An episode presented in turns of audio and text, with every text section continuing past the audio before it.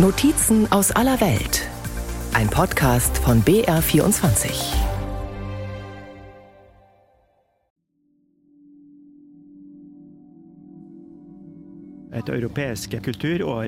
Ein europäisches Kulturjahr in Nordnorwegen ohne Natur wäre wie ein Kulturjahr in der Sahara ohne Sand und Hitze.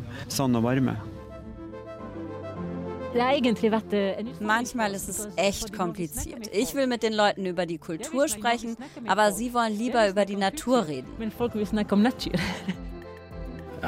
Ich liebe es. Wir sind eine tolle Gang, es macht riesigen Spaß.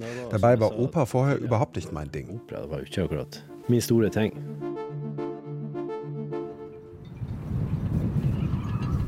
Die Natur ist rau, die Stadt wie ein Schachbrett aufgebaut, der Wind ist kalt.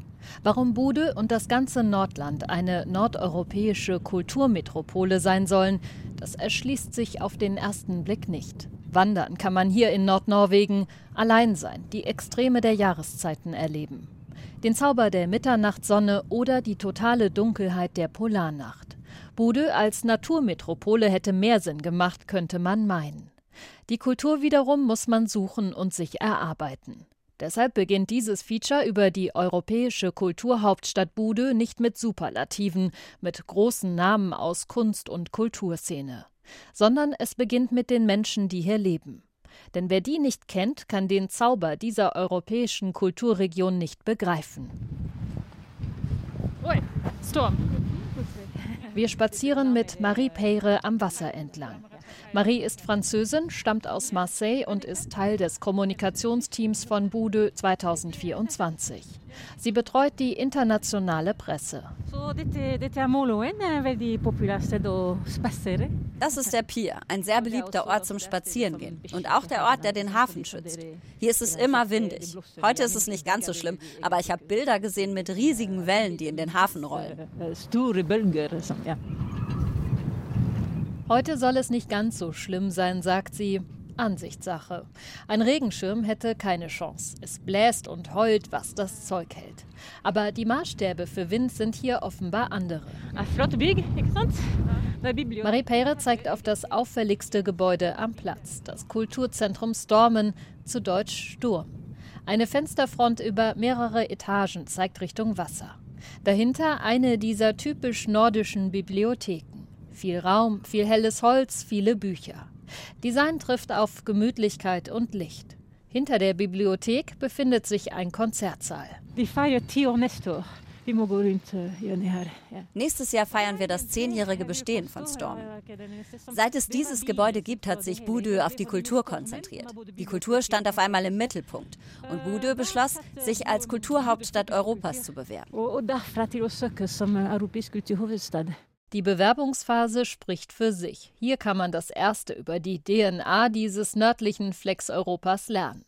Die Nordmänner und Frauen, sie lassen sich nichts sagen, schon gar nicht von den Südnorwegern, von denen, die in der Hauptstadt wohnen. Im Gegenteil.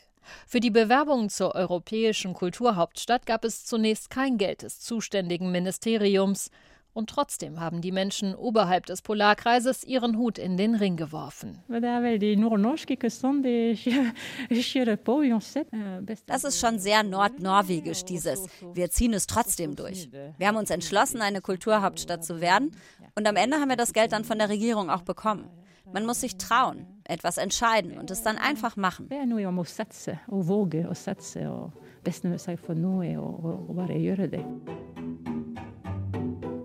Dieses Selbstbewusstsein einfach mal zu machen, das hat auch was mit der ersten Geschichte zu tun, einem Opernprojekt.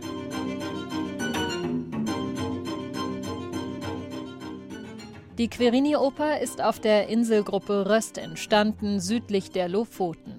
Die Bewohner haben ihre eigene Geschichte auf die Bühne gebracht. Im Mittelpunkt steht ein italienischer Handelsreisender mit dem Namen Pietro Querini, doch dazu später mehr. Nur 440 Menschen leben auf den kargen Röstinseln. Bäume gibt es nicht, dafür viele Schafe. Man erreicht die Inseln per Boot oder mit einer Art Flugzeugtaxi, mit kleinen Propellermaschinen, die nach der Landung bis vor die Tür des Mini-Flughafens fahren. Schiebetür auf, zehn Schritte gehen, noch eine Schiebetür, das war das Terminal. Dann steht man auf dem dazugehörigen Parkplatz, auf dem gerade mal eine Handvoll Autos Platz finden. Unser Mietwagen steht irgendwo dazwischen, der Schlüssel steckt. Wir sollen später im Hotel vorbeifahren und zahlen. Hier ist alles ein bisschen einfacher. Nach einer kurzen Fahrt über die Insel erreichen wir eine Fischfabrik. Ja, ja er, er, er bra mye fisk. Så, men alt er ferdig sortert nå. Wir treffen Jöran Greger, einen Stockfischproduzenten. Stockfisch, das ist getrockneter Fisch, meistens Kabeljau oder andere Dorscharten. Direkt nach dem Fang wird er für drei Monate an der frischen Luft an Holzgestellen aufgehängt, ohne Kopf und Innereien. Dann ist er Jahre haltbar. Ein echtes Handwerk, harte Arbeit bei ruppigem Wetter und viel Wind. Doch wenn der Stockfischproduzent Jöran in seinem Arbeitsoverall mit grauem Dreitagebart und Käppi auf dem Kopf von den verrunzelten Fischkörpern spricht, dann klingt er wie ein Winzer, der seinen Jahrgangswein anpreist. Den ist fantastisch. Er ist fantastisch. Er ist köstlich. Der Stockfisch enthält so viele Proteine und Nährstoffe. Er ist völlig natürlich. Keine Zusatzstoffe. Er wird aufgehangen, sobald er aus dem Meer kommt. Wir haben ihm weder Salz noch sonst etwas zugesetzt. Es ist ein Produkt, mit dem man die feinsten Gerichte zubereiten kann. Und der Geschmack ist unbeschreiblich. Du weißt nicht, wie gut er ist, bevor du selbst Stockfisch gegessen hast. Jöran steht in einer riesigen Lagerhalle. Meterhohe Regale mit tausenden Fischen auf Paletten stehen hier. Sie sind getrocknet, steinhart und es weht ein strenger Fischgeruch durch die Reihen. Ein Duft, würde Jöran vermutlich sagen. Er gibt uns eine Kostprobe aus der Oper über den Stockfisch. Tørrfisk, tørrfisk av prima Qualität. Da er det sunneste du et. Tørrfisk, tørrfisk. Wir singen, der Stockfisch ist das Gesündeste, was du essen kannst. Und dann machen wir weiter auf Italienisch und singen Stoccafisso, bacala. Og da var det første jeg tenkte på Å, herregud, opera. Das erste, was ich dachte, war, oh mein Gott, eine Oper. Als ich jung war, habe ich mal eine Opernmatinee im Fernsehen gesehen. Das fand ich schrecklich. Ich konnte das nicht ertragen. Aber ich habe trotzdem zugesagt und mitgemacht. Joran ist Teil des großen Opernprojektes, doch dazu später mehr. Zunächst will er uns noch die Verpackungshalle zeigen, in der wie am Fließband gearbeitet wird. Ja, wir, äh, ja, wir sind ein großer Arbeitgeber hier auf der Insel. Schauen wir uns doch mal die Leute an, die hier packen. Hallo. Hallo. Hier packen sie für Italien und hier sortieren sie den ganzen Fisch. Her pakkes det klart til Italia. 200 bis 300 Tonnen Trockenfisch jedes Jahr verpacken sie hier in Kartons, die aussehen wie weiße Umzugskisten. Ist der Fisch zu lang, wird er mit viel Kraft gebogen und gestopft, bis der Deckel zugeht. In der Verpackungshalle läuft alles nach Plan. Ein Karton nach dem anderen wird gestapelt. Joran muss weiter zu seinem Zweitjob als Opernsänger. Es steht mal wieder eine Aufführung an, dieses Mal sogar in Venedig. Also fahren wir in die alte Schule, wo gerade die Kostüme für die Aufführung in Koffer sortiert werden. Denn die Abreise nach Venedig steht kurz bevor. Von den 440 Menschen, die hier auf den Inseln in der Abgeschiedenheit leben, sind ungefähr 60 beim Opernprojekt dabei. Die Idee wurde schon vor vielen Jahren geboren. Zum einen gibt es unter den wenigen Einwohnern eine ausgebildete Opernsängerin, Hildegund Pettersen. Zum anderen verbindet Röst und Italien tatsächlich mehr, als man auf den ersten Blick erahnen könnte.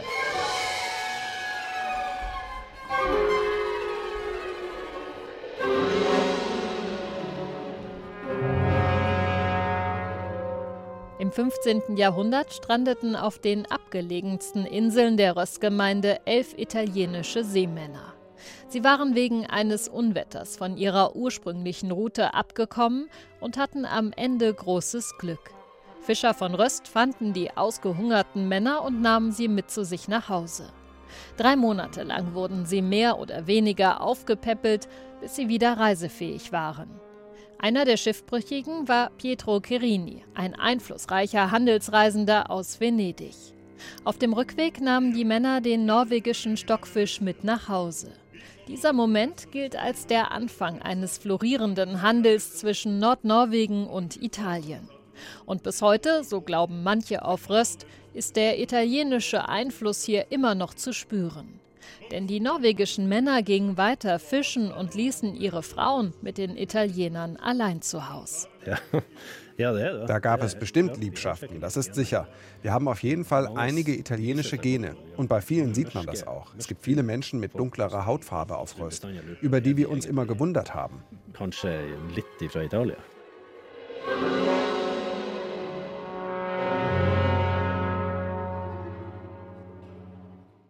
Die Querini-Oper ist jedoch viel mehr als seichte Kost oder eine Hommage an den getrockneten Fisch. Sie ist brandaktuell und sehr politisch, so die Projektleiterin und Opernsängerin Hildegunn Pettersen. Die Aufnahme von Menschen in Seenot, von jenen, die Hilfe brauchen, das ist die eigentliche Botschaft der Oper. Dass Kirini während seiner Reise zu einem anderen Menschen wurde. Das Materielle, der Handel waren ihm sehr wichtig. Er war ja reich. Und dann kommt er hierher, verliert alles und trifft auf ein Volk, das nichts hat, aber alles gibt. Die komplette Oper bekommen Besuchende der europäischen Kulturhauptstadt Bude nicht zu sehen. Aber eintauchen in die Welt des Stockfischs und in die Querini-Geschichte können sie trotzdem, verspricht Hildegunn. Wir zeigen Ausschnitte aus der Oper und verbinden sie mit einem kulinarischen Erlebnis. Vielleicht auch mit Erzählungen oder anderen Geschichten aus Röst und Nordland. Historier fra Røst eh, og fra Nordland.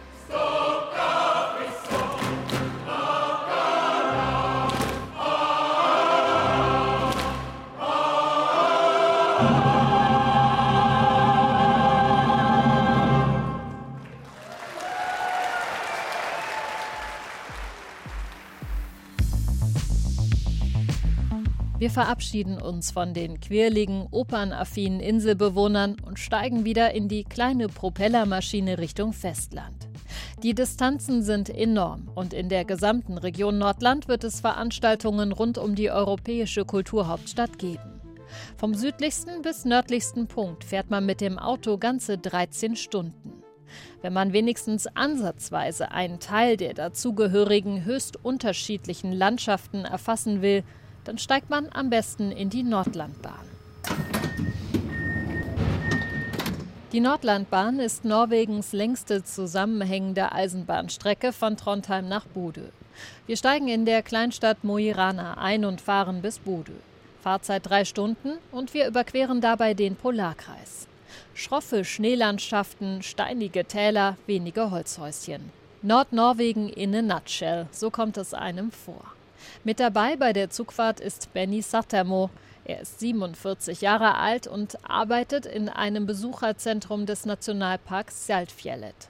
Mit ihm kann man über Kultur nur in Verbindung mit Natur sprechen. Saltfjellet er så stort et fjellområde at eh, for Saltfjellet ist ein großes Berggebiet. Hier wurden früher Telegrafenleitungen über den Berg gebaut, damit der südliche und nördliche Teil miteinander verbunden waren.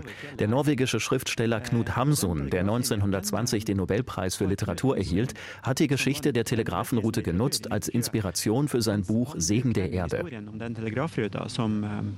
Inspirasjon når han skrev boka 'Markens grøde'.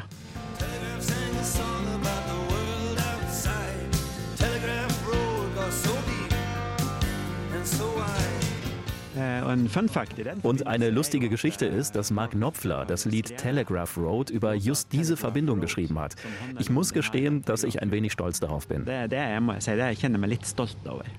Benny Sattermo ist einer dieser selbstbewussten Nordnorweger, die eine tiefe Verwurzelung in der Heimat ausstrahlen. In den skandinavischen Ländern gibt es das Wort Friluftsliv, übersetzt etwa draußen leben, Freiluft leben. Es gibt schlicht kein deutsches Wort, was dieses Gefühl auf den Punkt bringt. Gemeint ist, dass man so viel wie möglich draußen ist, in der Natur. Egal ob als Extremwanderer oder Spaziergänger, ob campen im Schneesturm oder schwimmen im kalten See mitten im Sommer. Draußen sein als Lebensgefühl. Og det er faktisk litt svårt Es ist tatsächlich schwer zu erklären, wenn man es nicht selbst erlebt hat. Nachts in einem Zelt zu liegen, in der Übergangszeit von Winter zu Frühling, in den frühen Morgenstunden das Singen der Zugvögel zu hören, die zurückgekehrt sind.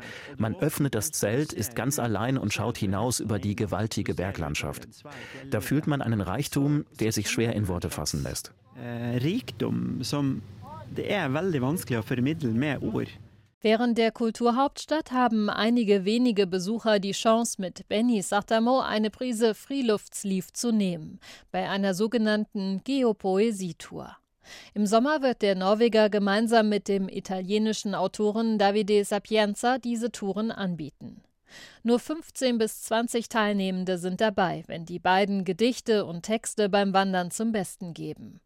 Dass es durchaus unterhaltsam wird, da ist sich Benny Satamo sicher. Vi var på befaring i et av disse vi skal bevege oss i.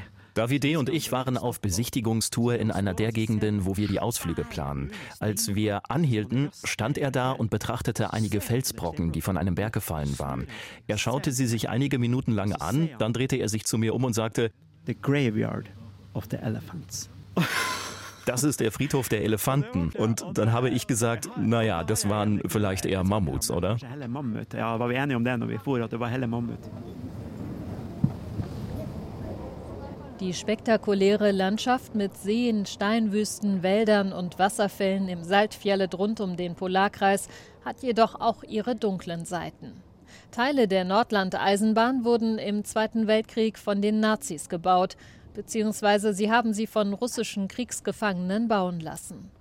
Die harten Bedingungen und das extreme Wetter haben zu vielen Opfern unter den Zwangsarbeitern geführt. Man omtaler jo denne strekninga, for så vidt flere strekninger. Man nennt die Strecke wie auch andere Strecken in Norwegen Blutweg, also sowohl Eisenbahnlinien als auch Straßen, weil Hitler Schienen durch ganz Norwegen bis in den Norden bauen ließ, um an das Eisenerz und andere Ressourcen vor allem rund um Narvik zu kommen und es in den Süden von Europa zu verfrachten. Og få det frakta sørover i Europa. Spuren der Gefangenenlager lassen sich heute noch entdecken in der Landschaft. Reste von Zäunen beispielsweise sind an den Hügeln zu erkennen. Bahnreisende können an unterschiedlichen Orten aussteigen und Performances eines Theaters anschauen.